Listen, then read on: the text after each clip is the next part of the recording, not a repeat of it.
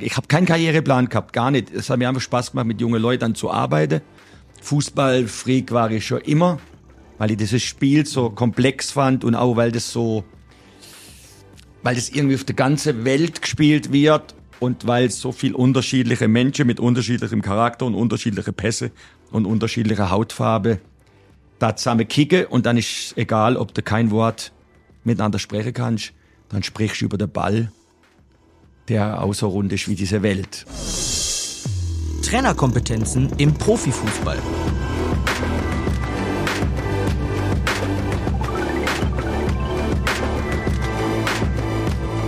Eine Podcast-Serie der DFB-Akademie.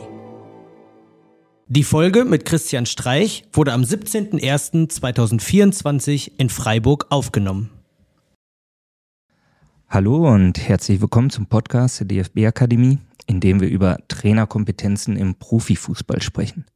Anselm Küchler und ich sind heute in Freiburg und treffen auf den Cheftrainer des Sportclubs, Christian Streich. Christian, erstmal vielen Dank für deine Zeit und Bereitschaft, hier dich mit uns zu treffen und auszutauschen über eine, wie ich finde, sehr spannende Kompetenz, die bei uns Trainern immer mal wieder aufkommt, oft eher indirekt thematisiert wird, manchmal aber auch direkt thematisiert werden muss. Es geht heute um Disziplin. Und Anselm diszipliniert, wie ich dich kenne und wie du bist, weiß ich, du bist top vorbereitet auf die Folge. Wir müssen sagen, hier in Freiburg, wir bringen den Freiburgern irgendwie kein gutes Wetter. Auf jeden Fall das, denn ähm, heute sieht's wieder ein bisschen bedeckt aus. Wir freuen uns aber sehr, hier zu sein. Und nach Theresa Merck, die schon eine Folge mit uns gemacht hat, da ging es um Dialogfähigkeit und Spielerorientierung.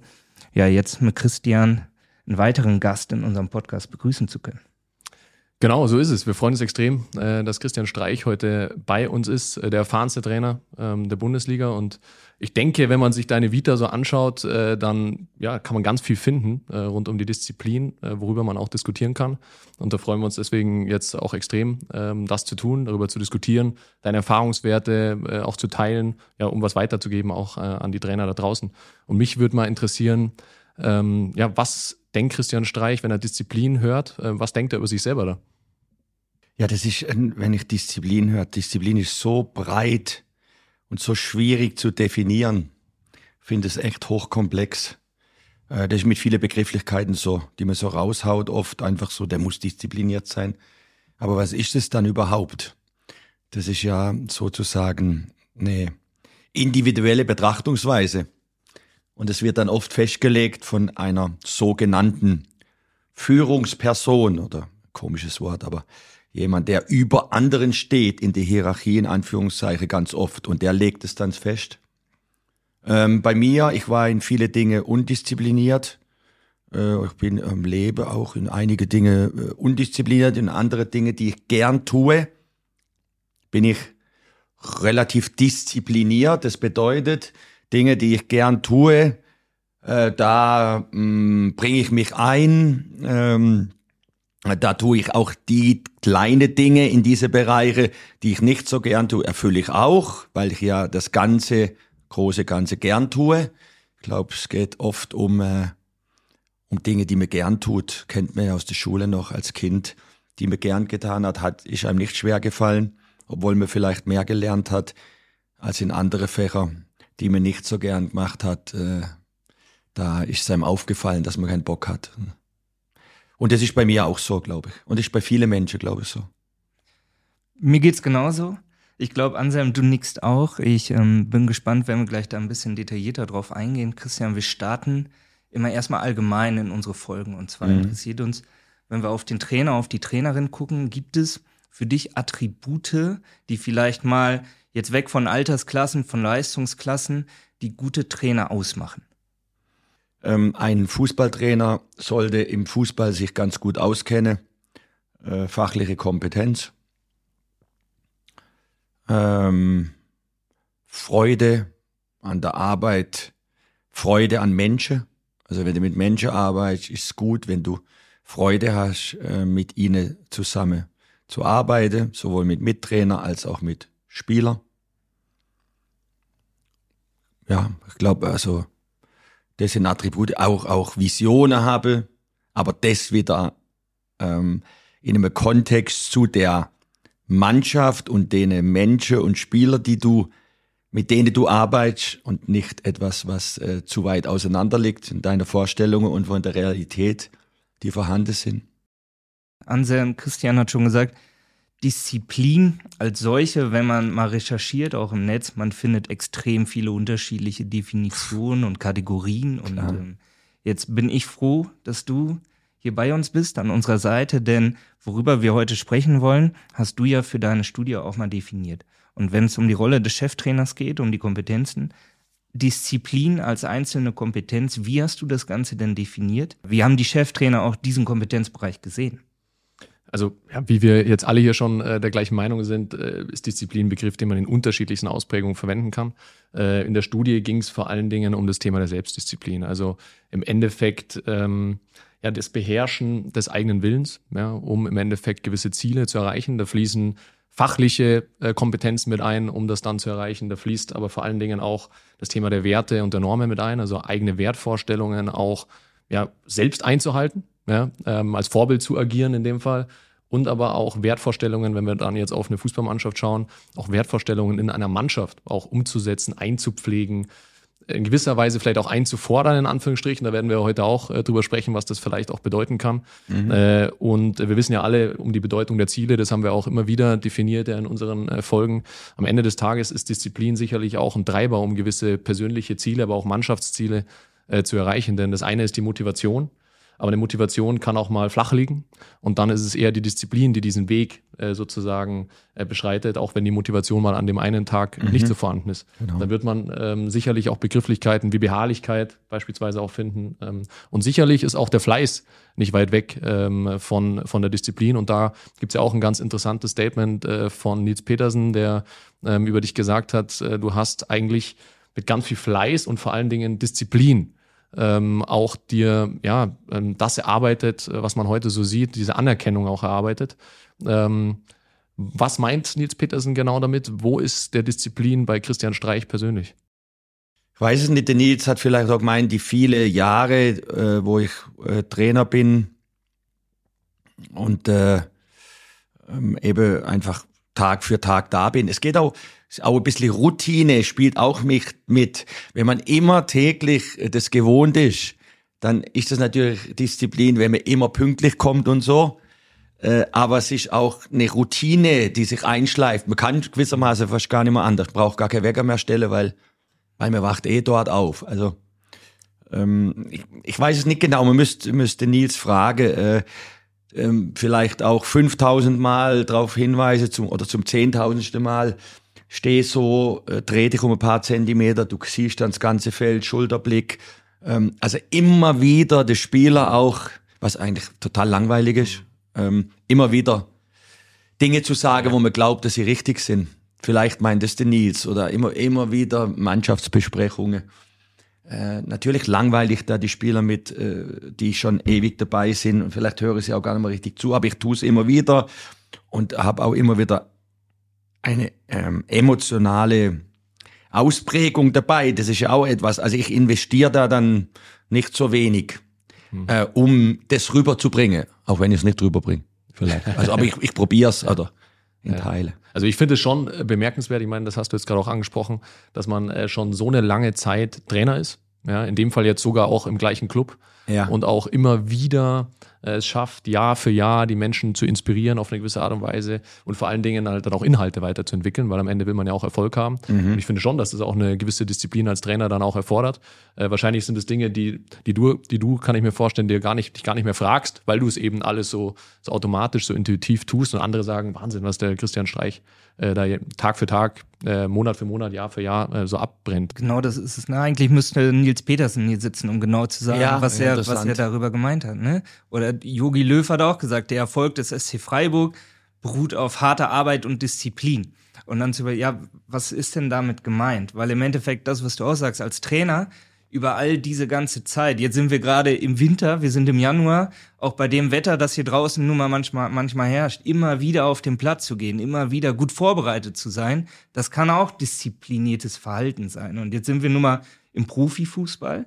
Das dürfen wir nicht verkennen. Wir haben natürlich hier Bedingungen, die top, top sind. Wir haben Spieler, mhm. Trainer, alles drumherum die sehr viel dafür zu, ähm, tun, erfolgreich zu sein, mhm. wo ich diese intrinsische Motivation natürlich auch habe. Ja. Und wo ich an mir arbeite. Und das sind vielleicht so die Beispiele disziplinierter Spieler. Ist das für dich, musst du das häufig thematisieren oder läuft das eigentlich in deinem Umfeld sowieso so ab, die sind alle diszipliniert, weil die tun alle alles dafür, um hier erfolgreich zu sein? Also erstmal sind sie dahin gekommen in Bundesliga. Irgendwie, auch wenn sie Nachwuchsspieler sind und sie sind in unserem Kader, sind sie dahin gekommen. Das heißt, sie haben einen Weg hinter sich, gar keinen so kurze. Sechste Lebensjahr anfangen zu kicken, 18, 12 Jahre oder 23, noch mehr Jahre, wenn sie dann zu uns kommen. Das heißt, ich äh, mir arbeite mit Spielern, die schon weit gekommen sind, in der Art und Weise, wie sie es getan haben. Und mehrere Stufen schon geschafft haben. Weil nicht alle sind von der äh, U, U19 Bundesliga in die erste Mannschaft. Das funktioniert ja bei ganz wenigen. Sondern andere Wege, die unterschiedlichste Wege. Zweite Mannschaft, Amateur und so weiter. Ausgleiche, was weiß ich. Also von dem her muss, muss ich wissen, die Jungs haben auch eine Disziplin, eine individuelle, in verschiedene Bereiche, verschieden ausgeprägt. Aber schon relativ hoher Standard, würde ich mal sagen. So, und jetzt ähm, gibt's äh, der eine macht so, der andere macht so, ähm, und dann gleicht man das ab mit der eigenen Vorstellung von mir. Also nicht nur von mir, von alle anderen Mittrainer auch, weil die arbeiten ja auch täglich mit ihnen. Und ich habe dann Gespräche mit ihnen oder Äußerungen oder emotionale Ausprägungen, wo einer mal schimpft oder der Spieler schimpft. So, und jetzt gibt's da die Begegnungen.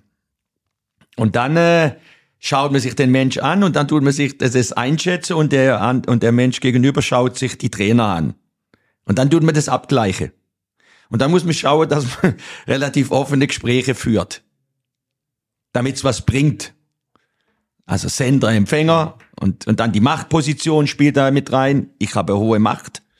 Erstmal, bis sie rausgeschmissen wird dann nicht mehr als Trainer. So, also das ist auch mit Macht und zwar Macht im Sinne nicht Machtmissbrauch, Macht als als als als Möglichkeit, ein Spiel aufzustellen, nicht aufzustellen oder auf der Tribüne zu setzen. Das wissen ja alle, wir alle. So und dann reden wir über äh, gewisse Dinge. Und was wir machen beim SC Freiburg ist, ich versuche viele Dinge, die den, die den Begriff Disziplin betreffen, Pünktlichkeit, Wann treffen wir uns? Wie machen wir das? Wie machen wir das? Strafen. Ganz, ganz viel auf die Spieler zu übertragen. Aber ich übertrage es nicht auf die Spieler, habe es falsch gesagt, sondern wir haben die Sondersituation, ich kenne den Chico seit er 16 ist, ich habe den trainiert, Chico Höfler. Christian Günther 16. Jetzt sind sie 30, 32, 33. Dann waren wir zwei Jahre weg, der Chico in, in Aue äh, und, und, und sonst war er die ganze Zeit da für den. Also, äh, dann geben die das immer weiter, die unsere Werte, gebe die Ältere an die Junge weiter. Und die älteren Spieler, ein paar, wo schon, schon lang da sind, denen kann ich auch sagen, ihr wart mal jung, vergesst es nicht. Seid diszipliniert den Jungen gegenüber, die euch den Platz wegnehmen wollen. Weil ihr hattet die Möglichkeit auch. Das ist eine Sondersituation. Ja. Aber so versuche ich, weil meine Disziplin, meine, du musst aufpassen, dass du nicht sagst, ja, da, da gibt's keinen Kompromiss, weil für dich das nicht schwer ist. Und irgendwo anders du sagst, ja, ja da, da schauen wir mal, weil es für dich auch schwer wäre. So kann es ja beim Spieler genauso sein. Beim A ist so, beim B ist so, beim C ist so. Und jetzt brauchen wir einen gemeinsamen Nenner. Und den müssen wir aushandeln, in Anführungszeichen. Wir handeln nicht über alles, aber grundsätzlich geht es darum, dass der Spieler, wie du gesagt hast, intrinsisch, also dass er sagt, so ist okay, das ist nachvollziehbar. In einer Gruppe von 30. Noch mehr. Trainer noch. Sind auch nicht diszipliniert, kommen auch spät. Das, das 40, 45 Physios, Menschen. Das ist die, äh, das ist dann die Kunst, wie du das machst, dass du nicht zu viel Unruhe hast und zu viel Unverständnis und zu viel Beleidigte ja, ich habe jetzt lang gesprochen, Entschuldigung. Nein, aber sehr interessant und äh, während du gesprochen hast, da entwickeln sich bei mir dann ganz viele Fragen und Ja. jetzt muss ich aufpassen, dass ich eine nach der anderen stelle. Ähm, wir sind ja jetzt auch äh, von dieser Selbstdisziplin, ähm, die dich betreffen, eigentlich rübergegangen zu diesem Disziplin auch ähm, einfordern bzw. entwickeln im Team. Ja, so Ja. eine Kultur eigentlich, Ja. eine Leistungskultur, die man ja auch braucht.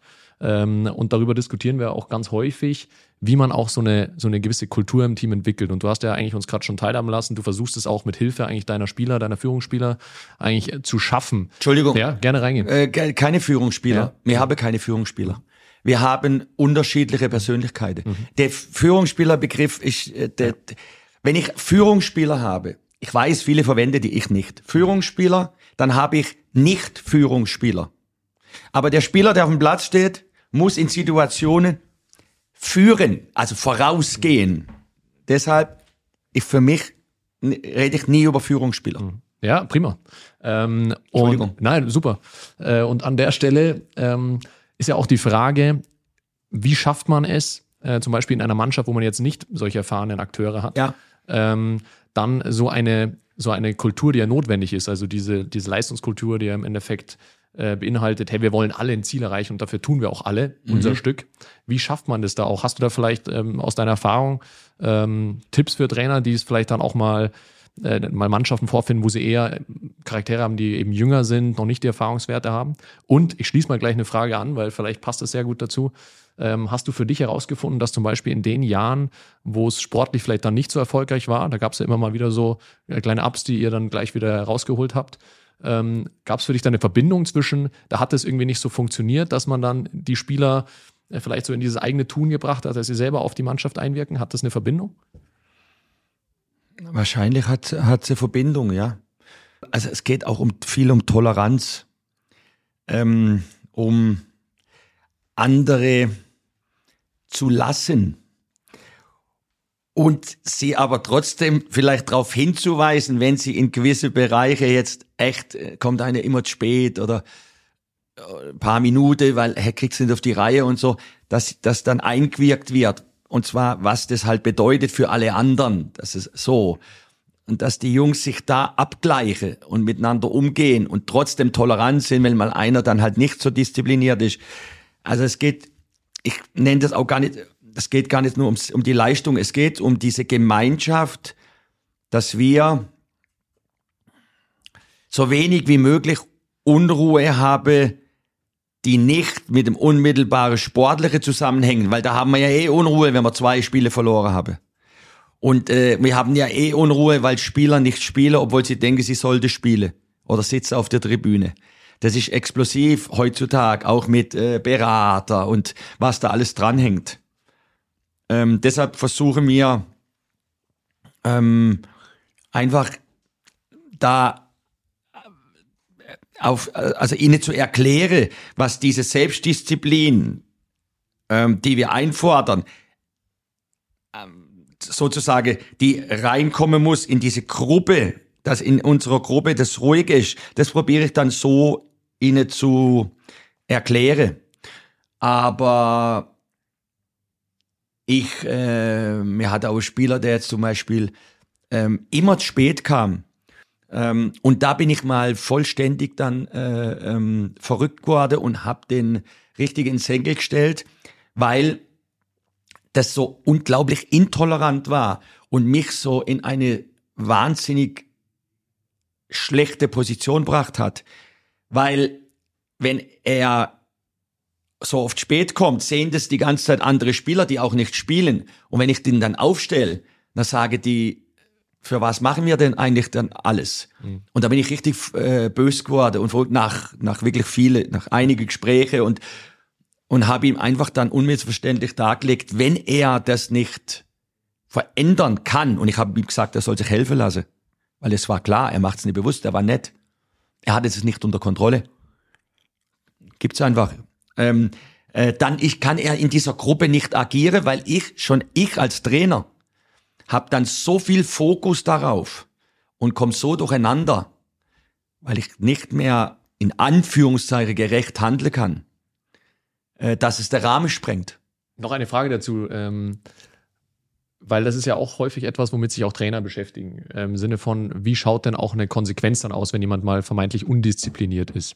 Also ist es so, dass ähm, eine Bestrafung von deiner Seite geschieht vor der Mannschaft? Und ich äh, glaube auch nicht, dass das jetzt so ist, dass du dich dann vor die Mannschaft stellst und den komplett rund machst. Oder ist es immer dieses Einzelgespräch, ähm, das du dann suchst in diesen Fällen mit den Spielern? Oder kann es auch mal so sein, dass du sagst bewusst, hey, jetzt stelle ich mich vor die Mannschaft und spreche diese Undiszipliniertheit an? Ja, oft ist ja nicht nur einer, sondern es klappt was in der Gruppe nicht. Aufräume. Ähm, bei uns räumen nicht nur die Jungen auf. Bei uns Räume gibt's Aufräumgruppe. Da muss man ausschießen und so im, im, Wettbewerb. Ja. Und das kann durchaus dann eine ganz erfahrene Treffer und so. Das ist bei uns so. Da habe auch schon mal gesagt, das gibt's doch gar nicht. Weil früher natürlich, wo ich, war es anders. Aber mir geht's um was sehr, was viele haben schon zu mir gesagt, ist sehr gefährlich, aber um relativ flache Hierarchien. Aber ich erkläre den Jungen dann auch, was das bedeutet, welche Verantwortung sie, mir, sie habe. Für mich geht es darum, die Jungs müssen Verantwortung tragen. Und wenn sie mit flacher Hierarchie arbeiten, dann ist es nochmal diffiziler, aber viel fruchtbarer aus meinem Menschenbild und aus meiner eigenen Überzeugung, wenn ich Spieler gewesen wäre, als diese, diese, die stehen klar drüber, die sind drunter. Dann ist es im ersten Moment einfacher. Aber entsteht dann eine Gemeinschaft, die mit Schwierigkeiten selbstverantwortlich umgehen kann auf dem Platz. Mhm. Das bezweifle ich. Heutzutage. Mhm. Früher war das ganz anders. Wir waren ja, wo, wo ich groß geworden bin im Fußball, es war viel autoritärer. Das kam natürlich nur aus, aus autoritäre Zeiten, die jetzt wieder anscheinend kommen. Ähm, oder wo viele, oder nicht viele, aber 20, 25 Prozent sich wünschen in diesem Land, äh, was der völlige Wahnsinn ist. Aber ähm, das war da noch so. Da hast du draufgekriegt von der Alte, hast eine an die Backe gekriegt, hast die nicht umziehen dürfen auf der Bank. Das war früher so. Hast dein Zeugs auf den Boden gelegt, wenn du als junge Spieler kamst. Was für eine äh, was für eine Scheiße, äh, was für ein Dreck, Leute zu unterdrücken. Mhm. Das andere ist viel komplizierter. Aber es bildet auch die, die in der Hierarchie eigentlich drüber sind. Und auch die, die es anders mal erlebt hatte. Es bildet sie, es macht sie zu Persönlichkeiten. Und das andere macht sie nicht zu Persönlichkeiten. Das andere macht sie zu autoritäre, äh, unreflektierte äh, Menschen. Also mir geht's um viel mehr, also ja. um was ganz anderes. Genau darum geht's ja auch. Und ich glaube, das aufzuzeigen, auch im Laufe der Zeit, weil du selber sagst, es hat sich was verändert in der Gesellschaft, im Fußball halt auch. Positiv. Auch sehr positiv. Wann, jetzt, du musst keinen Zeitraum nennen, aber das ist ja eine Entwicklung, die irgendwo stattgefunden hat. Ja. Auch in deiner Entwicklung als Trainer. Ja. Wann kamst du dazu, dass das, dass du gesagt hast, das ist mein Weg? Weil du könntest ja auch völlig anders agieren.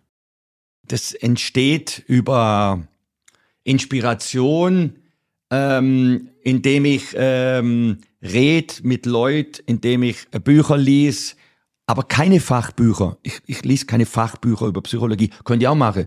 Wäre auch mal interessant. Aber eigentlich nicht. Ich, ich lese äh, von außergewöhnlich gute Geschichteerzähler und Erzählerinnen äh, äh, Bücher, Romane, Familiengeschichte, irgendwas, zeitgemäße, alte, ähm, 100, 150 Jahre alt, Moby Dick, äh, Dostoevsky, alles. Das sind, in denen Büchern steht so viel drin. Über die Charaktere, über die Handlungsweise, der Vater mit dem Sohn, der Captain Ahab mit seinen Leuten auf dem Schiff. Das sind ja immer Geschichten wie in einer Fußballmannschaft, nur ein bisschen anders. Eine Familie ist halt eine kleine Fußballmannschaft, also Stimmt natürlich nicht, aber ich, und ein äh, Schiffscrew ist eine äh, äh, ne, Gruppierung von Hierarchie. Immer geht's um Hierarchie, immer geht's um Austausch, immer geht's um Gespräche, immer geht's um Macht. Familie geht's auch um Macht. Vater, Mutter, Kind, äh, Bruder. So, und da kriege ich die Informationen gewissermaßen. Äh, weil alles, was in den Büchern steht, passiert ja auch in der Realität. Also, gibt ja alles. Äh, so, so tue ich mich, äh, kriege ich die Informationen, also über mein tägliches Leben, über, über ja. meine Beschäftigungen. Mhm. Okay. Ich habe ja eingangs äh, gesagt, dass ähm, das Thema Disziplin ja irgendwo auch was mit Werten zu tun hat, Ja. äh, die einem selber wichtig sind, Ja. Die man irgendwo ähm, im Leben aufgeschnappt hat, wie man geprägt wurde und so weiter und so fort. Das ist ja auch sehr komplex. Äh, die man auch in gewisser Weise auch weitergeben möchte ja, und ja auch in einem Umfeld leben möchte, arbeiten möchte in dem Fall, in dem auch die eigenen Werte ähm, gelebt werden. Ja. Ähm, jetzt ist es ja auch so, dass du ein Trainer bist, der auch immer wieder auch über den Tellerrand hinausschaut. Ich glaube, so kann man dich definitiv von außen zumindest, äh, würde ich dich so auch charakterisieren, der damit auch zeigt, dass gewisse Werte dir auch wichtig sind. Hast du auch gerade, finde ich, schon auch ähm, gezeigt. Ähm, und es gibt auch da ganz lustige Aussagen. In dem Fall äh, möchte ich mal zitieren, Wolf Fuß. Er hat gesagt, ähm, auf PKs sammelt er Brot für die Welt und auf der Seitenlinie bringt er einen um. Ja, das ist natürlich spaßig gemeint in dem Fall. Dahinter steckt natürlich diese pure Emotion, äh, die du mitbringst. Und auf der anderen Seite aber sehr bedacht bist und sehr klar deine, deine Werteorientierung auch ausdrückst. Ähm, inwiefern ist es auch ein Teil, der dir auch wichtig ist als Trainer, auch äh, deine Wertvorstellung auch auszudrücken dann auch, ähm, wenn es auch mal nicht um Fußball geht? Ist keine gute Formulierung mit Brot für die Welt. Das andere lasse ich einfach so stehen. Ja. Das tue ich überhaupt nicht. Es geht um was ganz anderes. Es geht um, äh, was in unserer Gesellschaft passiert und wie wir miteinander umgehen.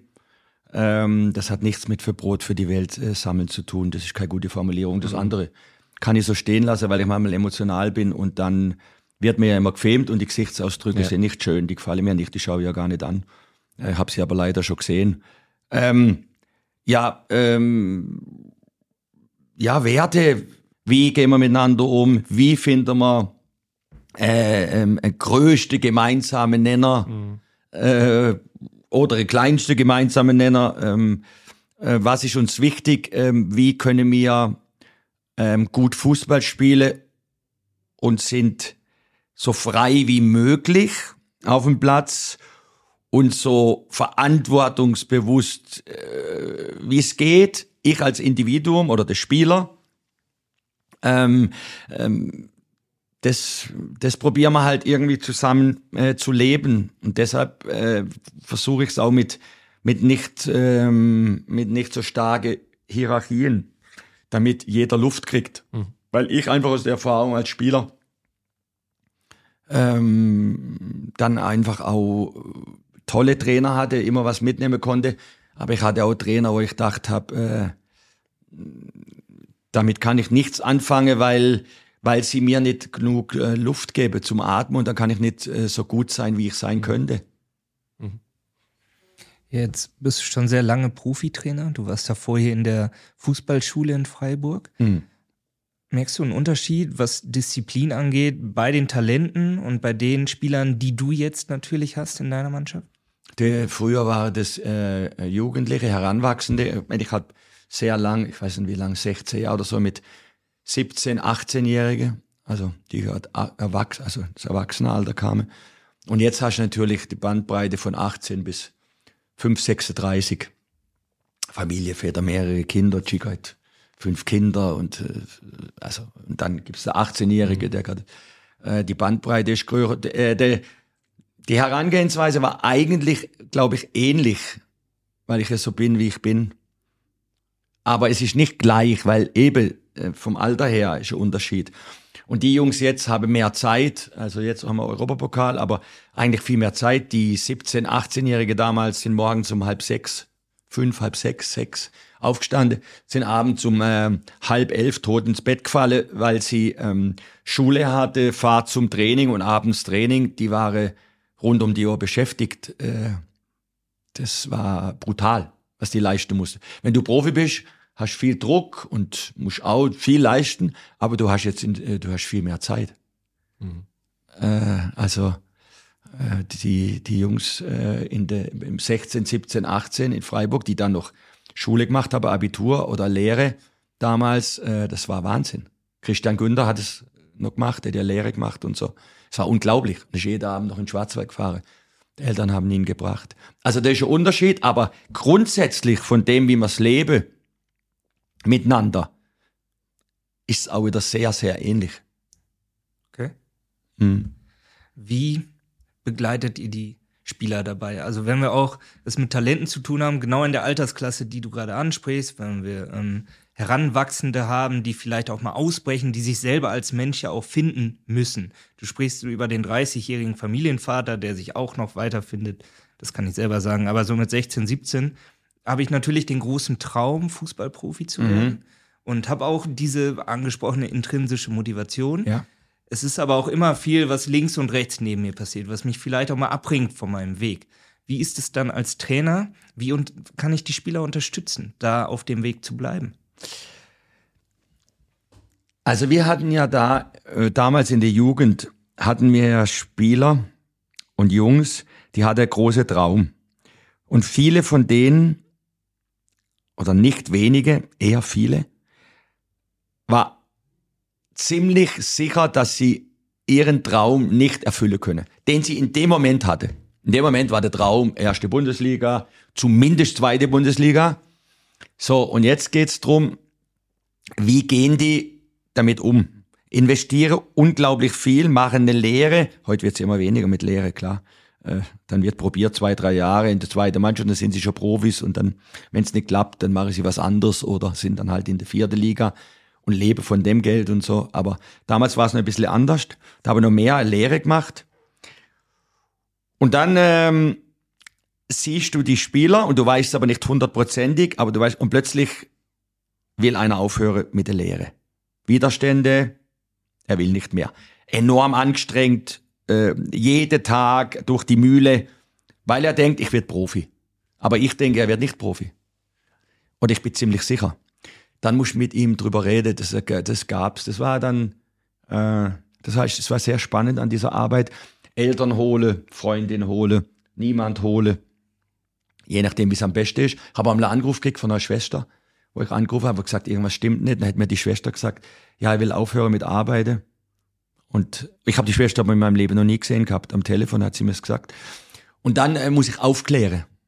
Es geht äh, drum für uns Trainer, wir müssen äh, das Bestmögliche tun, dass die Jungs nicht in eine Sackgasse rennen. Dass sie ähm, einerseits einen Traum leben und andererseits sie in dieser wichtigen Phase auch nicht sich verlieren. Äh, das ist sehr komplex, das ist auch wieder sehr unterschiedlich, da muss ich auch da aufpassen. Aber dem Jungen zum Beispiel habe ich das gesagt, viele habe ich gesagt, äh, es wird schwierig. Du darfst auf keinen Fall aufhören mit der Schule oder mit dem Lehre. Äh, und wenn du aufhören würdest mit der Schule, dann kickst du auch nicht mehr bei uns. Würdest, du würdest zum Beispiel, dann würde ich in dem Fall, also unterschiedlich immer, aber spielst du nicht mehr, weil ich die Verantwortung nicht trage. Weil du wahrscheinlich kein Bundesligaspieler wirst. Und wenn dann über den zweiten, dritten Bildungsweg mit später, weil du so ehrgeizig bist, aber dann, du, du kannst das jetzt nicht verlassen, weil es ist zu, too much, es ist zu äh, risikoreich. Du wirst vielleicht, wenn ich dir das sagen darf, dann zu 10 Prozent, zu 5 Prozent Bundesliga-Profi. Das ist meine Einschätzung. Nur, nur eine Meinung, aber, und so, so über diese Wege wird gegangen. Und das wird an nicht wenige Orte überhaupt nicht so gemacht, weil sie nicht diese Verantwortung aufbringen. Sage, zu mir hat mal ein englischer Trainer gesagt, weil die habe ich dann ab dem 14, 13., was war's, 13. Lebensjahr noch zwölf Stunden Schule in der Woche gehabt. Dann hat er gesagt, was? Wie, die haben 33 Stunden Schule, das stimmt doch nicht in der A-Jugend. Habe ich gesagt, doch. War Trainer von Aston Villa. Äh, und dann hat er gesagt, ähm, dann hat er, nein, das geht nicht. Dann habe ich gesagt, doch. Dann habe ich gesagt, ja, wie macht ihr's? Dann hat er gesagt, ja, die kriegen eine Fußballausbildung und wenn sie es nicht schaffen, machen sie was anderes. Dann habe ich gesagt, ja, aber die haben doch da kann, die, die haben doch äh, jahrelang Bildung liegen lassen. Die haben ja gar gebildet. Ja, das ist ihr Ding. Was, was sollen wir da machen? Typisch England auch, finde ich. Ja. Neokapitalismus, gnadenlos. Ähm, und die haben sich darum nicht gekümmert. Und das war bei uns immer anders in Freiburg. Und wenn es bei uns nicht anders gewesen wäre, dann hätte ich das auch nicht gemacht.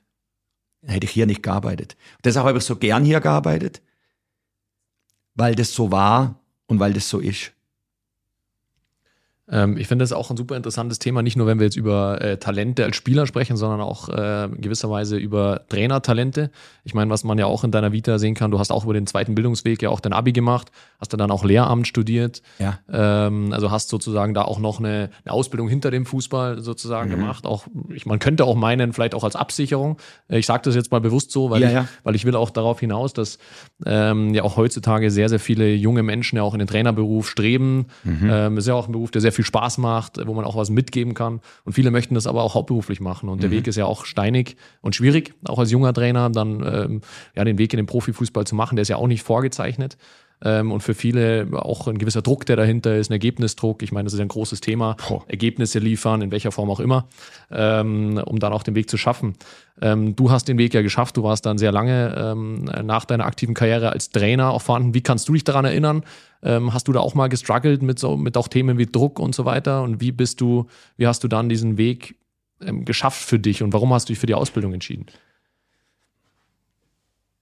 Eben, ich habe, ich habe auf der Hauptschule und ich habe aber dann einmal auch ein bisschen Minderwertigkeitskomplexe deshalb gehabt, ähm, weil ich, weil ich gedacht habe, äh, weil ich dann irgendwann auch gemerkt habe, habe gedacht, davor habe ich gedacht, alle, die auf dem Gymnasium sind, sind so wahnsinnig intelligent und alle, die, die blicken so total und ich bin so blöd irgendwie auf eine Art oder wir werden so mehr Hauptschüler. Wie diese.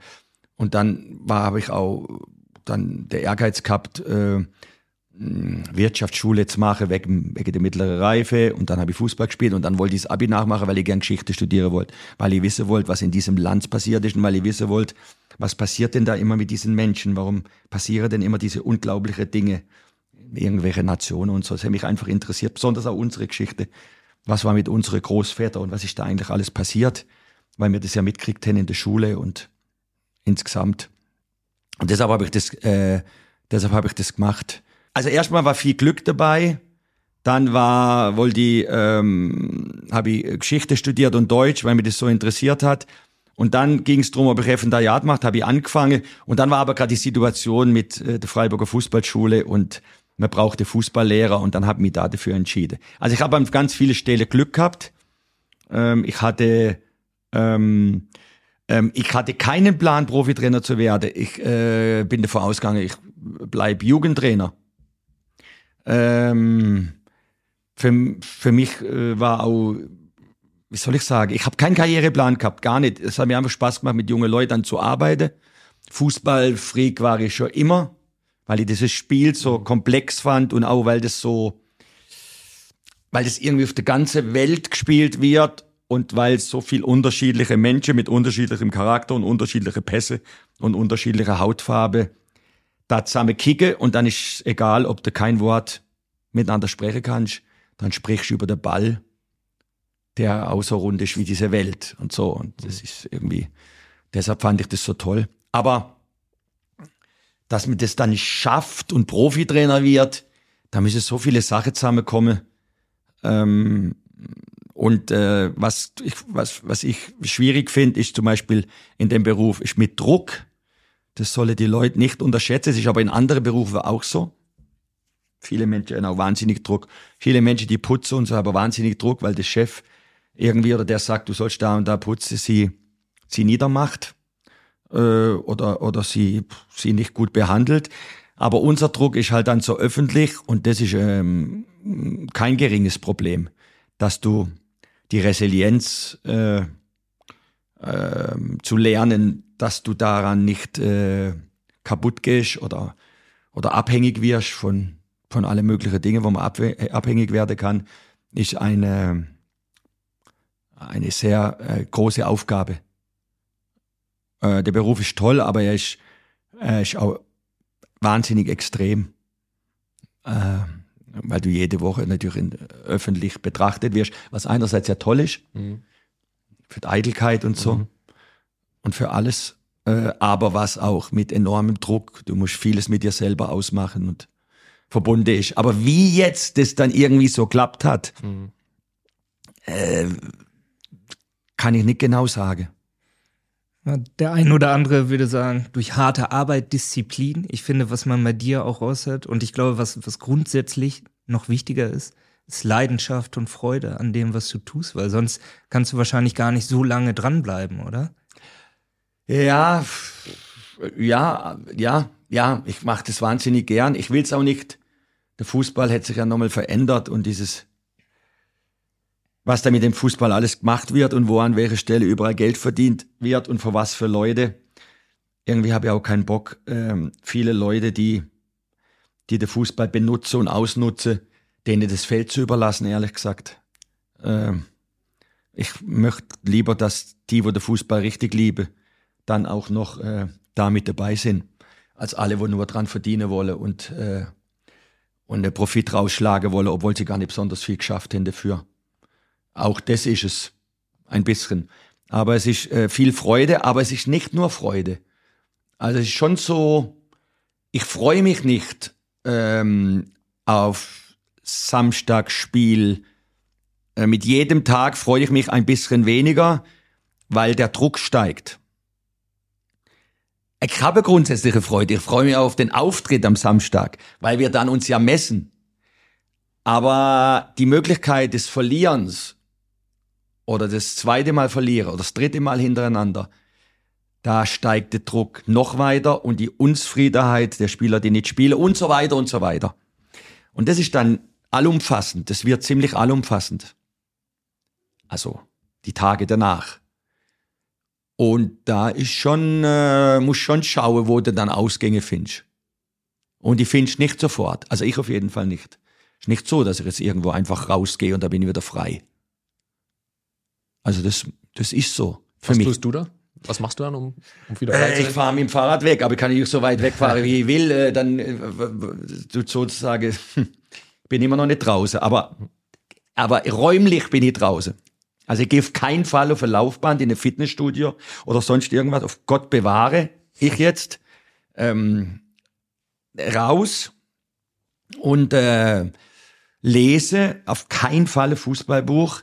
Äh, am- am besten ein positives Buch, wo etwas, eine, eine, auch ein Stück weit positive Geschichte erzählt wird. Die anderen Bücher liegen eh da, wo es ans Eingemachte geht, weil das ja dazugehört.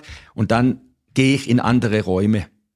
Also andere Räume betrete, die nicht belegt sind von diesem Druck, äh, wo die Luft so dick wird und dich zusammendrückt und du nicht so richtig gut atmen kannst mehr, symbolisch. Andere Räume betreten. Spazieren gehen, Wohlergehen, äh, wie Osteopath äh, äh, Klaus Kienzler zu mir gesagt hat, wo es mir mal ganz schlecht ging mit meinem Rücken, Wohlergehen, du dir das Wohl ergehst. Ähm, Yoga, gute Freunde, gute Gespräche, äh, gutes Essen. Mhm. Gutes Essen ist gut. Ähm, so, so. Mhm. Jeder macht's anders, ne? Ja, wir können das nachvollziehen, der Dennis und ich, weil wir, immer wenn wir uns treffen hier, dann essen wir auch irgendwie gut. Ja, das haben wir auch diesmal in Freiburg gemacht. Ja, so, es ist, es ist wunderbar. Oder koche, genau, oder koche. Mhm. Oder was spiele. Wunderbar. spiele, spiele mit, mit guten Leuten, die ehrgeizig sind, aber verlieren können, trotzdem. Das Problem habe ich eher. Meine Gegner können meistens nicht verlieren. Ja, ja, das ist, das ist, Das ist schlecht. Ja klar, weil du immer gewinnst halt. ja, oft. Das wäre zu einfach, da jetzt rein zu grätschen. Die, den Elfmeter verwandle ich. Ja. ähm, ich habe tatsächlich, ich möchte gerne nochmal an diesem ernsten Thema anknüpfen, äh, weil du hast ja auch diese Schattenseite des Trainerdaseins angesprochen, Ja. dieser Druck auch. Äh, man kommt da ins Spiel. Für Außenstehende wäre das ja eher so, hey, jetzt kommt man in das Fußballstadion, 1530 Bundesliga, wie geil ist das denn? Ja, da würde ich auch gerne stehen und das machen. Ja. Und klar, wenn man so lange an Bord ist wie du äh, oder auch andere Trainer, die schon das Gefühl hatten, mal rausgeschmissen worden zu sein, die wissen auch, was da dahinter noch so steht. Es stehen ja auch Arbeitsplätze auf dem Spiel und so weiter und so Ja. fort. Äh, ich möchte auf den Punkt hinaus, ich meine, du bist ja jetzt schon ewig äh, hier Trainer. Ähm, in der Zeit äh, sind in Stuttgart über 20 Trainer im Amt gewesen. Das ist ja eine beeindruckende Zahl und gleichzeitig natürlich ist es äh, kein positiver Hintergrund. Ähm, und jetzt erzählst du das, der hier jetzt schon so lange ist, dass du auch Druck verspürst am Wochenende. Ähm, was hat dazu geführt, außer dem Erfolg, den ihr natürlich jetzt auch habt? Ich meine, ihr habt zweifellos sehr, sehr viel erreicht jetzt in dieser Zeit. Ähm, was ist dafür verantwortlich, dass es einfach jetzt zwischen dir und dem Verein hier so gut funktioniert über diese lange Zeit? Trotz auch mal Krisen, die ihr auch hattet. Ja, halt eben Kontinuität. Viele Leute, die schon lange da sind, darfst aber nicht nur haben, brauchst immer wieder was Neues auch, auch in Mannschaften.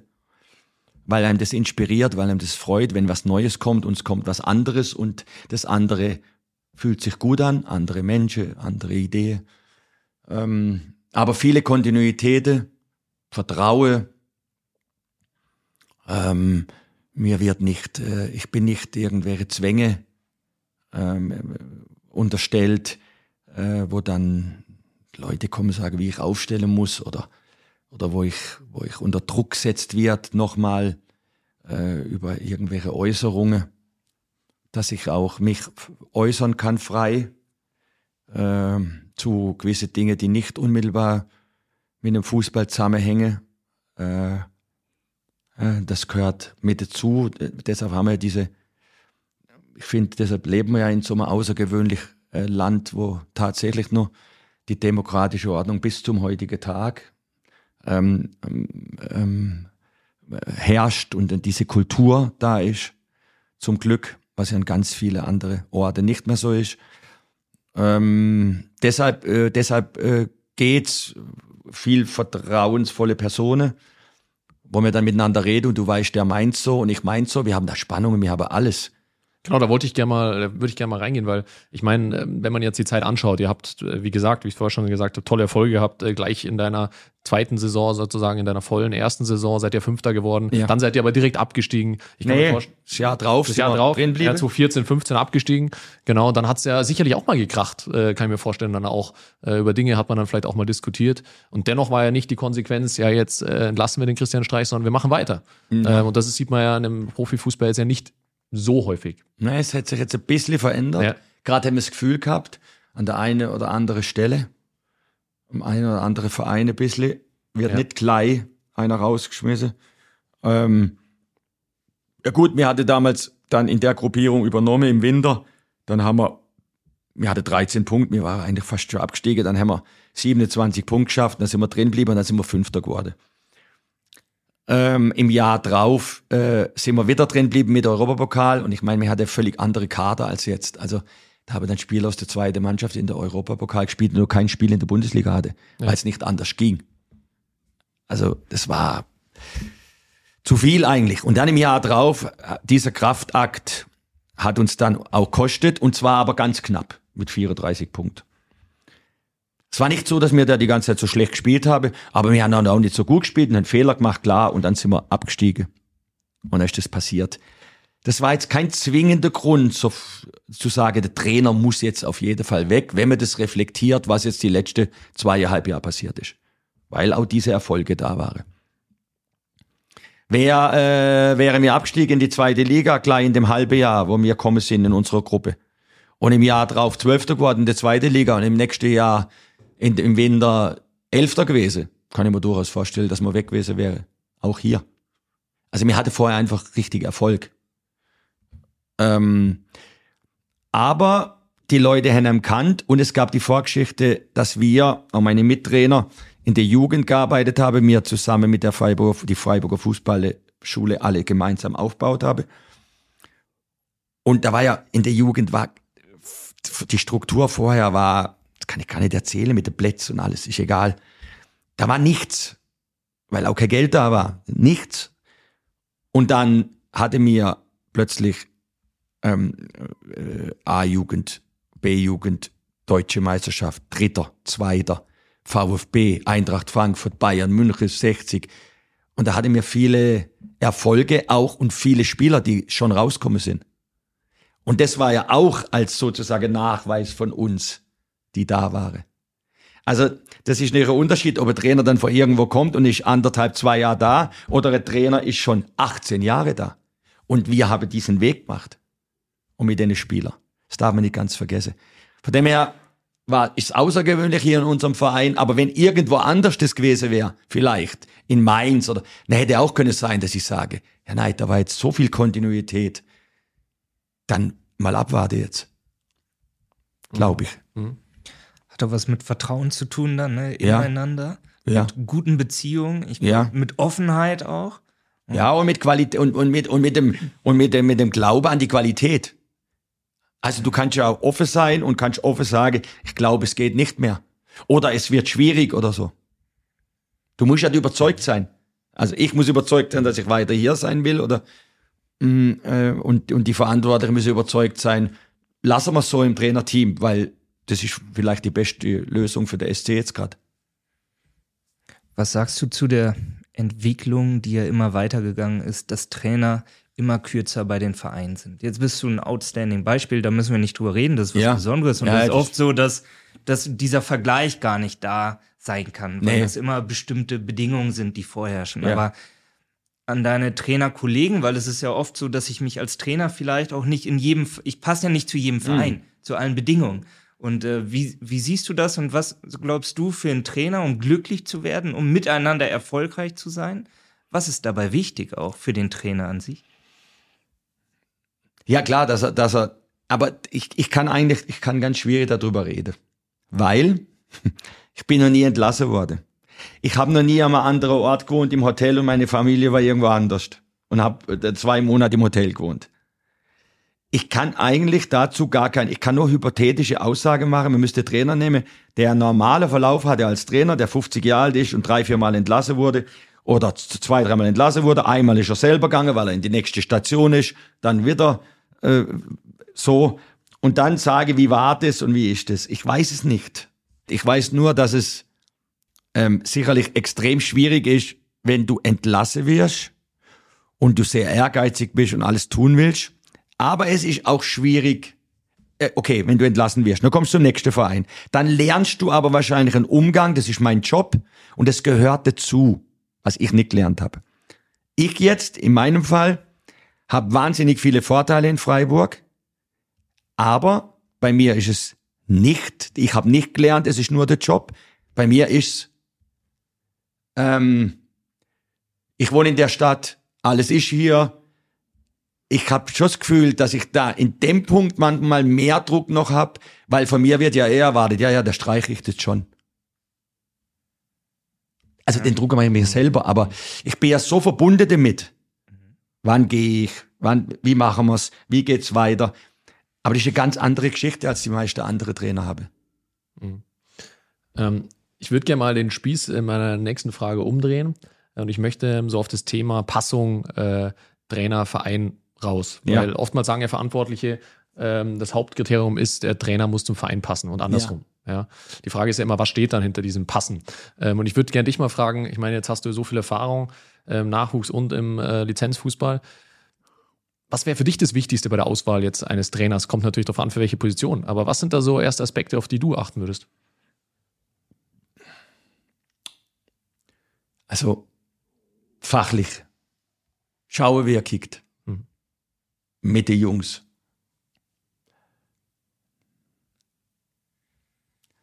Dann natürlich, was ist er für eine Persönlichkeit? Steffen Baumgart Schalke, Steffen Baumgart Köln, äh, klar, würde alles sagen, ganz klar. So. Ähm, Wahrscheinlich würde ich auf die Sache schauen, wo die, wo die Verantwortlichen, den Clubs, die Trainer einstellen, auch drauf schauen. Und dann mit unterschiedlichen Gewichtungen. Aber natürlich geht es um fachliche Kompetenz. Was vermachst du ihm? Äh, wie kommt er an eine Mannschaft ran? Aber es kann auch sein, der Trainer spricht nicht viel mit Spieler, weil er sich diese Baustelle nicht auftut. Und das aber klar kommuniziert, dass er jetzt nicht die ganze Zeit den Spieler erklärt, warum sie nicht spielen und vielleicht es so gut tut, dass sie sagen, so ist ja auch in Ordnung. Und er trotzdem völlig glaub oder, oder gerade deshalb glaubwürdig und gut rüberkommt. Ähm, es ist dann immer auch wieder, wenn das, sagen wir mal, zwei, drei Verantwortliche sind, kommt es immer wieder darauf an, was sind es für Menschen? Was ist ihnen wichtig? Was haben sie für Werte? Und danach entscheiden sie. Oder haben sie überhaupt da gewisse Werte und sagen, in dem Business, der schauen wir jetzt mal und wenn der ein Jahr da ist, der macht wie Sau und macht alles ähm, und danach schauen wir mal und wenn nicht, dann geht er nach einem Jahr wieder, aber für das eine Jahr war es dann gut. Es geht nur darum, wie die Leute drauf sind äh, und dann entscheide sie danach. Und ich würde halt äh, so entscheiden, wie ich bin. Und oft sucht mir dann nach etwas, wenn man ehrlich ist, nicht was, was ganz anders ist als man selber. Das stimmt nicht. Man sucht nach Ähnlichkeiten. Ja. Äh, Ja, Absolut. Und, und so wird's dann entschieden werden wahrscheinlich. Ja, jetzt ähm, hast du gerade auch das Fußballspiel sprichst du immer wieder an, weil klar, wir sitzen hier wegen dem Fußball auch Ja. am Ende des Tages, haben aber noch gar nicht über das Fußballspiel an sich gesprochen. Ja. Ähm, und ich würde gerne nochmal den Bogen spannen zurück zur Disziplin. Ja. Mhm. Ähm, Fußball und Disziplin, da wird ja immer wieder darüber gesprochen, nachspielen. Ja, wir haben heute sehr diszipliniert gespielt, wir haben heute sehr diszipliniert verteidigt. Mhm. Für mich ist da die Frage, ähm, Christian Streich und das Fußballspiel, worauf legt Christian Streich Wert? Was sind so Grundsätze, die einfach ähm, Spieler auch einhalten sollten auf dem Spielfeld? Das, was wir uns erarbeitet haben im Training, gemeinsam, dass man dann das auch wieder zu Teile auf jeden Fall am Wochenende auf dem Platz sieht.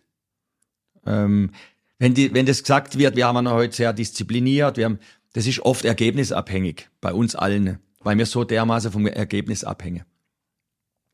Aber das ist ja oft auch bei Reporter, die eigentlich gar nicht so vom Ergebnis abhängen. Die sagen dann, oh je, das klappt nicht so, und dann schießt die Mannschaft das Tor. Und plötzlich heißt, ja, ja, es ist jetzt doch anders geworden. Ist überhaupt nichts anders geworden. Einer hat den Ball ins Tor geschossen. Also selbst die Leute, die, die, die gar nicht drunter zu leiden haben, wenn sie das Spiel verlieren oder, sondern die probieren das neutral zu kommentieren, äh, fallen plötzlich um. Weil the winner takes it all. ähm, also einfach, was sieht man, ähm, was wir uns erarbeitet haben. Ähm, das ist das Wichtigste. Weil man kann sagen, man steht gegen Dortmund hinterein, man kontert dann und äh, wenn man das aber gut tut, dann kriegt halt Dortmund wenig Torchancen und wenn man es sch- schlecht tut, kriegen sie viel. So, an solche Kriterien bemessen. Man will zusammen Fußball spielen. Es geht darum, die Leute zu unterhalten. Auch, finde ich, da geht es wieder um die Gewichtung. Es gibt Trainer, die sagen, das interessiert sie überhaupt nicht, weil die Leute fühlen sich unterhalten, wenn man 1 zu 0 gewinnt. Und äh, egal wie oft man aufs Tor schießt und so, es geht. So. Und da würde einige Leute hier im Stadion, der Partau würde sagen, ganz genau, finde sie auch, sie wollen gewinnen. Und andere würde sagen, mir ist Gewinnen nicht so wichtig, mir ist die Ästhetik wichtiger. Da geht's wieder drum. Es gibt so viele unterschiedliche Aspekte. Aber ich würde sagen, das war alles auf dem Platz lassen, alles, was man habe an dem Tag, man hat nicht immer 100 Prozent, aber dass man miteinander arbeite, äh, dass man miteinander spiele, dass man Freude habe am Spiel, ähm, dass man verstehen, warum wir was machen, dass man eine gewisse Form von Intelligenz walten lasse, dass nicht einer irgendwie 40 Meter der Torwart anläuft, einfach weil, weil ihn gerade äh, der Rappel packt irgendwie und er da, da, da losrennt. Also, dass wir in meinem Sinne intelligent, rational, aber auch emotional so in Abwägungen miteinander das Spiel gestalten. Dass wir pragmatisch sind an manchen Stellen. Wir können durchaus total pragmatisch sein. Ähm, aber dass wir pragmatisch sind, weil es jetzt wichtig ist in dieser Situation. Es kann genau richtig sein, den Ball rauszuschlagen und nicht versuche kreative Lösung. Aber wir versuchen bis an die Grenze die kreative Lösung. Irgendwie ein Ball, einer kommt noch, die, die sind ganz hoch, der Gegner, dass man da rauschippe zu einem, weil man was gesehen habe, aber in einer Abwägung von, von Risiko und Möglichkeit. Wenn man das sieht, wenn ich das sehe, dann, dann ist schon mal äh, vieles ganz gut. Dieses Stichwort Anselm, also taktische Disziplin, worauf du hinaus willst, ist also, denken wir an das kollektive Verteidigen, Ja. das, was du gesagt hast. So, wenn einer ausbricht, ähm, dann funktioniert es ja häufig nicht mehr bei, einer clever, bei einem cleveren Gegner. Wie trainierst du das ein und wie analysiert ihr diese Dinge auch? Wir, äh, wir machen ein Spiel 7 gegen 7, da sieht man es. Und nachher haben wir Video und da sieht man es nochmal. Also in der Aktion sieht man es. Und dann rufe ich rein und sag da. Oder ich rufe nicht rein, weil der heute gerade nicht so gut drauf ist oder dem geht's nicht so gut. Oder äh, äh, wenn ich's weiß, äh, es sind so viele Aspekte. Also und dann ist im Moment und dann ist hinterher. Und dann red ich mit einem ähm, oder und das im nächsten Training nur mal besser ist oder oder ja, so. Also wir haben ein Video und, und wir sind in der Aktion und wir haben die Möglichkeit, mit dem Einzelnen zu kommunizieren. Ähm, und dann schauen wir nach dem Spiel das Video an zusammen und dann äh, schauen wir, was haben wir besprochen vorher, was konnten wir umsetzen, was konnten wir nicht umsetzen. Ähm, warum funktionieren gewisse Dinge nicht, die wir schon ewig besprechen? Müssen wir andere Lösungen finden, Ansätze, weil es ja nicht klappt, obwohl wir es besprechen. Also liegt es ja an uns Trainer auch, weil es nicht umsetzbar ist, offensichtlich. Wir tun das abgleichen, auch wieder, abgleichen. Ist zu kompliziert für euch? Formulieren wir nicht richtig? Verstehen ihr mich nicht? Oder ist es so? Frage ich eine. Abgleichen. In der Umsetzung, also klar bist du, steuerst du mit als Trainer, auch im Stadion, auch bei der ganzen Atmosphäre, die natürlich herrscht, versuchst du ja und als Unterstützer da zu sein für deine Mannschaft. Inwiefern gibst du auch Verantwortung ab an deine Mannschaft, damit die als Kollektiv auch funktioniert? Und wie siehst du deine Möglichkeit einzugreifen auch am Rand? Das war das einzige Gute an Corona. Du konntest, äh, weil ich ja aus der Jugend komme, du konntest ähm, alles, was da reingerufen hast, war zu hören. Und das war für uns ganz, ganz gut eigentlich. Das war das Einzige an Corona, was gut war, aber das war gut. Da hat vieles ganz sehr gut funktioniert. Das vermisse ich ein bisschen, weil es laut ist. Das war in der A-Jugend ganz gut, dass wir die ganze Zeit kommunizieren konnten miteinander. Das sind die Spieler auch gewöhnt gewesen. Viele waren ja bei uns in der Jugend. Äh, die kennen das, äh, dass wir miteinander kommunizieren, mit Zeichensprache, mit Verbal, ähm, weil wir uns so lange kennen. Ähm, ja, äh, jetzt ist es laut, dann hören sie die meistens nicht. Aber trotzdem rufe ich dann laut mal, wenn irgendwas ist oder auch über Zeichensprache.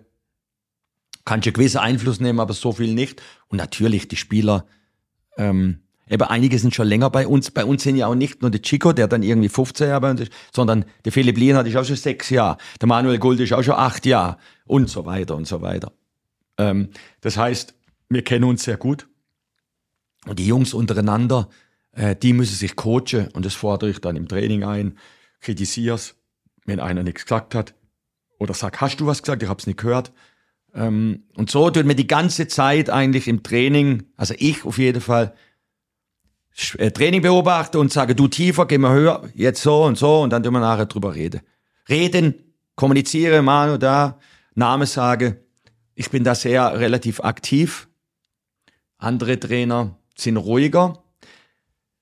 Manchmal bin ich dann auch wieder ruhiger, damit die Jungs dann selber das kommuniziere. Oder ich rufe einfach nur mehr kommuniziere, Chico, du, du, du, du, mehr rede, mehr rede.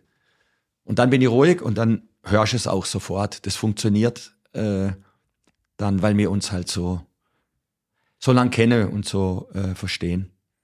Hast du eine klare Kommunikation auch, dass jeder weiß vielleicht, was der andere will? Nicht viel Rede, nicht viel Rede, klare Kommandos.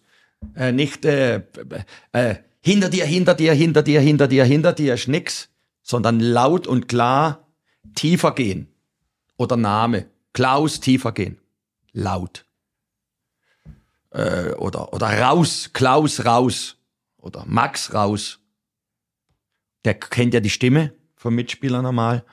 Dann weiß er, es ist nicht der Gegner, der sagt oder so. Dann geht er raus. Klare, kurze, verständliche Anweisungen. Anselm, dann versuche ich es mal klar zu machen, auch in deine Richtung. In deiner Studie hast du ja nicht nur mit Trainern, sondern auch mit Sportdirektoren gesprochen. Sag uns doch nochmal kurz, wie haben die denn diese Kompetenz gesehen? Also wir fragen ja immer nach der Selbsteinschätzung und der Fremdeinschätzung. Ja, die Selbsteinschätzung war relativ neutral bei den Trainern. Sie haben es jetzt weder als sonderliche Stärke bei sich selber gesehen, noch als Schwäche. Die Sportdirektoren dagegen haben es als Stärke gesehen bei den Trainern. Aus der Perspektive heraus, dass sie gesagt haben, naja, sie sind schon der Meinung, die Trainer sind ja oft auch die Vorbilder für die Spieler und mhm. schaffen es auch meistens, diese Vorbilde, Vor Vorbildfunktion zu leben, im Sinne mhm. von der Dinge, die du auch, Christian, gesagt hast, Pünktlichkeit zum Beispiel, aber auch einen Lebensstil vorzuleben, den man sich auch von von den Spielern wünscht, aber natürlich auch solche Themen, wie gehe ich auf unsere Fans zu, wie gehe ich auf äh, Medienvertreter ein und so ja. weiter und so fort. Das fällt ja alles damit rein. Ja. Also das haben diejenigen ähm, als sehr, sehr positiv äh, bewertet. In dem Zusammenhang würde ich gerne nochmal auf eine andere Studie Bezug nehmen, äh, nicht von mir persönlich, sondern eine aus Amerika, äh, wo man zum Beispiel auch mal analysieren wollte, äh, welchen Einfluss haben denn auch Werte zum Beispiel ähm, auf die eigene Disziplin und auf den Erfolg. Und da hat man die Studie hat man tatsächlich auch mehrfach wiederholt, um zu schauen, ist es denn wirklich so? Ja? ja. Und man hat ähm, Studenten gebeten, mal sich Gedanken zu machen, was sind denn die eigenen Wertvorstellungen wirklich? Ja, ist ja schon ein schwieriges Thema, erstmal für sich herauszufinden, was ist mir wichtig im Leben, weil ja. das der eigene Kompass ja ist äh, im Laufe des Lebens und auch Einfluss hat auf die eigenen Ziele. Und man hat dann herausgefunden, diejenigen Studenten, die sozusagen sich Gedanken über die Werte gemacht haben und dann täglich tatsächlich in dieser Studienzeit sich mal am Abend aufgeschrieben haben, welche meiner Maßnahmen oder meiner Tätigkeiten heute, meine Verhaltensweisen haben denn auf meine Werte eingezahlt. Die haben im Laufe der Zeit mehr Zufriedenheit gehabt, waren gesünder, leistungsfähiger, Und das finde ich schon sehr interessant, weil sie tatsächlich diese Studie mehrfach wiederholt haben und immer wieder geguckt haben, ist es denn tatsächlich so? Und mhm. es hat sich immer wieder dieses Ergebnis wiederholt. Und darauf will ich ja, ich will einfach darauf hinaus, dass einfach diese, die eigenen Wertvorstellungen extrem wichtiger Treiber sind im Leben, um dann eben auch gewisse Motivation, intrinsische Motivation ähm, zu entwickeln und äh, eben dann auch eine gewisse Disziplin an den Tag zu legen, um ein Ziel ähm, zu erreichen. Das ist vielleicht passend äh, oder ergänzend noch zu deiner Frage. Mhm, ja, das bin ich überzeugt dass es so ist. Und das ist nämlich auch etwas, was nicht immer klappt bei einem selber, was mhm. man nämlich nicht immer tut. Man redet oft dann für irgendwelche Dinge und macht es gar nicht. Also letzte, was ganz interessant, aber das ist auch da wieder Verbindung mit der Mannschaft. Äh, wir haben nämlich irgendwas äh, vergessen als Trainerteam. Also vergessen, wir haben denen gesagt, wir machen ein Video. Und dann was für uns klar, wir machen kein Video. Und eigentlich ist ein klarer Ablauf, wer Bescheid gibt, äh, mit, mit, um dann mit ja, innere Gruppe dann, kriegen sie die Information. Äh, und, und wir haben das vergessen gehabt und kamen zu spät. Oder dann ist es uns eingefallen und da saßen sie unten. Und, äh, und dann haben wir, und wir sind dabei natürlich bei dem Strafekatalog, den sie erstellt haben. Die Spieler haben mhm. den erstellt, zum Beispiel. Den erstelle ich nicht. Weil das ist ja ihr Strafekatalog, nicht meiner. Aber meiner auch. Mhm. Aber sie machen das. Und dann haben wir ähm, Zahlen müssen. Und dann war sehr interessant, äh, wie die Reaktionen waren in unserer Trainergruppe und so. Und dann habe ich eben gedacht, äh, wie, wie wunderbar ist, dass, weil mir zahlen musste und die Jungs gewissermaßen gedacht haben, so, jetzt sind sie auch mal dran. Wir müssen immer zahlen und jetzt haben sie mal was vergangen. Es war fast wie in der Schule beim Lehrer, du die mal freust. Und das war aber, ich auf sehr unterschiedliche Reaktionen getroffen. Aus unterschiedlichen Gründen. Äh, das war sehr spannend und, äh, und ich fand es total toll, weil es war so, ähm, man hat so gemerkt, wir gehören alle zusammen. Aber das war gar nicht allen so bewusst, welche Bedeutung das eigentlich hat, mhm. dass wir so dazugehören. Also, ich will jetzt nicht weiter ins Detail gehen. Äh, das ist auf sehr unterschiedliche Reaktionen getroffen. Bei uns, auch bei den Trainern. Und ich war, ich habe mich gewissermaßen total erfreut, weil ich ja gesehen habe, wie die Jungs damit umgegangen sind. Weil wir sind ja nicht gleich wie sie. Wir sind ja Trainer. Aber wir möchten auf einer Ebene sein. Nur äh, neben ihnen. Weil wir sind nicht äh, mit ihnen. Also gleich. Aber so viel wie möglich neben ihnen und nicht mhm. weit über ihnen. Und es hat dieser Punkt gezeigt, wo sie, die, die hatte so erfreut und jetzt müssen wir das und dann, da habe ich gemerkt, ja genau, wir sind beieinander. Mhm. Hätte aber gar nicht jeder so gesehen gehabt. Es ist total spannend gewesen, weil für mich war ganz klar, dass es jeder so sieht. Aber wichtig war, dass ich's so gesehen habe und, und mich so freuen konnte. Mhm. das ist spitzbübisch, ne? So wie es dann in so einer Gruppe ist. Ja, bis dann in, ja, und auch, eben, die fanden das lustig und, und eben, was dann unterschiedliche Meinungen waren, waren sie teilweise ganz irritiert über die Maßnahme. Das war auch wieder so schön, weil sie waren so, die wolle, die wolle ja total fair sein. Sie waren auch fair. Also. Und sie waren aber, weil unterschiedliche Reaktionen waren, habe ich gedacht, was ist jetzt und so. Und es war sau spannend, was da bei uns passiert ist. Und ich habe aber gesehen, wie sauber und fair und anständig sie grundsätzlich sind. Also was sie für Agreement haben untereinander und mit uns und wir gehören zusammen. Weil in ganz viele Gruppieren werden es die Spieler von der Trainer völlig trennt. Und das ist bei uns aber nicht so. Mhm. Und das ist gut so. Sonst wären wir auch nicht so lang zusammen. Mit manchen Spielern, 13 Jahre, weil die können ja nicht mehr hören, wenn ich irgendwas sage. Die, also wenn das ist die 300. Besprechung oder so immer der gleiche Scheiß. Und das trägt ja nicht, sondern es trägt etwas ganz anderes. Mhm. mhm. Absolut, Anselm. Ich glaube, fast ein super Schlusswort. Wir sind noch nicht ganz am Ende, Christian, ja. denn am Ende ist immer so, dass wir unseren Gast darum bitten. Und was du vielleicht für Tipps hast für die Hörerinnen und Hörer, für die Trainer und Trainerinnen, um sich bei dieser Kompetenz gut aufzustellen. Oder dass du sagst, es ist so individuell, das ja, nehme ich jetzt ein bisschen mit, ne, dass du sagst, ja.